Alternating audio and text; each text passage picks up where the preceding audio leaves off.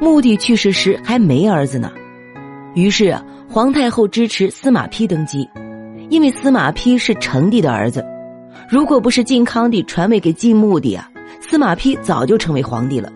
得，这烫手的皇位啊又绕回来了。公元三六一年，二十岁的司马丕登基，正值壮年的晋哀帝按理说会有一番作为啊，毕竟东晋皇室此时已经掌握了一点权力，而司马丕又有太后的支持。但让大家没想到的是啊，他和晋康帝一样，二十四岁就去世了，在位仅四年。他是东晋第五个英年早逝的皇帝，这四年期间啊，权臣桓温掌握朝政，不断北伐，结果接连失败，东晋的国力不断下降。此时，北方的鲜卑人开始崛起，对东晋形成了重大威胁。晋哀帝虽然在位时间短，但还是做了些政绩出来。他划定州、郡、县领域，居民按实际居住地编定户籍，这样可以方便管理和减少开支。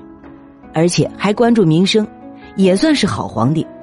不过在位没多久就开始修仙问道，最后啊吃丹药吃的中毒而死。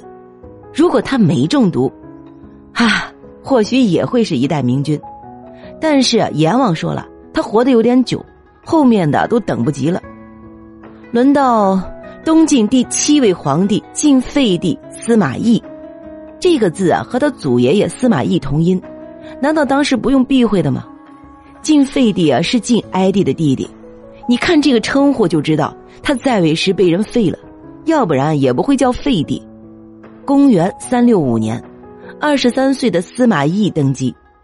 后来，桓温说废帝不能生育，还有龙阳之好，也就是好男色，就把他给废了。我去，怪不得不能生育。公元三七二年。在位七年啥也没干的废帝就这样被迫退位了，虽然不是英年早逝，但也是英年退位。估计啊，他这个窝囊皇帝是被他那个同名的祖宗司马懿给踹下来的。我不要一世英名了。之后啊，是东晋第八位皇帝晋简文帝司马昱。晋穆帝的时候啊，他当时还辅政过，权力还是比较大的。在之后一段时间，司马懿一直在牵制桓温。让所有人没想到的是，桓温废了晋废帝之后，居然支持司马懿登基。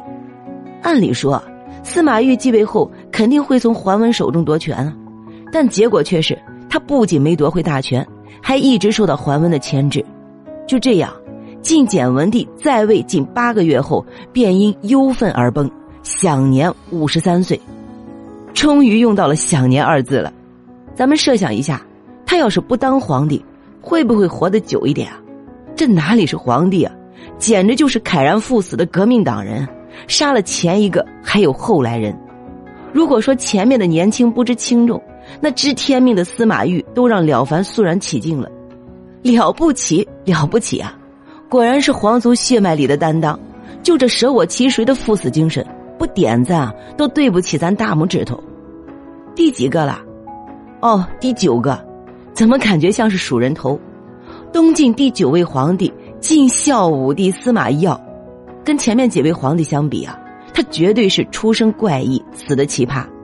他是一位黑人皇后生下的孩子，还因为醉酒乱说话，被自己的爱妃用被子给捂死了。我去，生的伟大，死的光荣啊！司马懿到了四十二岁，膝下也没一个儿子，全都早夭了。无奈之下，只好求解玄术。他派人去民间找了一个江湖术士，来到家里给所有的适龄女子相面，看看谁能生下一个健康的儿子。术士在人群中找来找去啊，最后选中了一个皮肤黝黑的昆仑女奴，名叫李玲容。司马懿看着眼前的女子，觉得十分诧异，因为昆仑女奴在家里地位是很低下的，都是干一些杂活，平时连自己的面都见不到，更何况。这个女奴还相貌丑陋，身形笨拙，他忙问术士会不会搞错了吧？术士说自己阅人无数，是不会看错的。如果您不信，就去问别人吧。司马懿看了看眼前的女子，又觉得术士说的有一定道理，就半信半疑的翻了李玲容的牌子。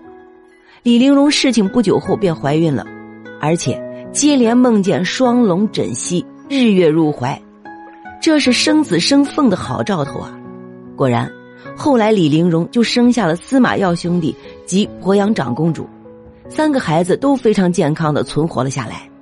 李陵容也成为了历史上难得一见的黑人皇后。据说，司马曜降生的时辰正是黎明破晓之际。李陵容之前在梦中就有神仙启示，遇到此时生下的孩子应起名为昌明。于是啊，司马曜便有了自己的名字。他的降生是比较意外，但也是被大家所祝福的。司马曜自幼非常聪慧，四岁时便被封为会稽王。十一岁时，父亲司马昱逝世，他便登基为帝，史称孝武帝。可当时啊，司马曜还很小，必须由桓温辅佐。不过一年后，桓温就挂了，以谢安为代表的陈郡谢氏掌握了朝政。这谢安啊，可是历史上有名的贤相啊。中国历史上有名的以少胜多的淝水之战，便是谢安和苻坚打的。目前看起来啊，东晋的政局和之前一样，没什么区别。都是世家大族掌控大权，但这里啊却有很大的不同。从开始到现在，王家、余家、桓家都掌控过大权。这三家现在虽然无法和之前相比，但还是有一定的实力。谢家虽然掌控大权，但其他三家对谢家形成了一定的牵制。就这样，东晋皇室趁机掌握了大权。此时的东晋皇室比之前任何时候的权力都大。而晋孝武帝也可以趁机有所作为，在军事上，晋孝武帝在谢安的支持下大败了前秦，东晋势力再次深入到北方。经济上，实行了赋役改革，东晋的经济经过这次改革有了很大发展。文化上，支持儒家的发展，反对玄学，可以说，这些都是晋孝武帝的贡献。如果一直这样的话，晋孝武帝绝对是明君。不过，他的结局却最离谱。等到国家趋于安稳之后啊，司马曜的本性开始暴露，他将谢安赶出朝廷，把大量的政事交给自己的弟弟司马道子去管理，自己完全对国事不管不顾，一心只知道饮酒享乐。司马曜喜欢喝酒到什么程度呢？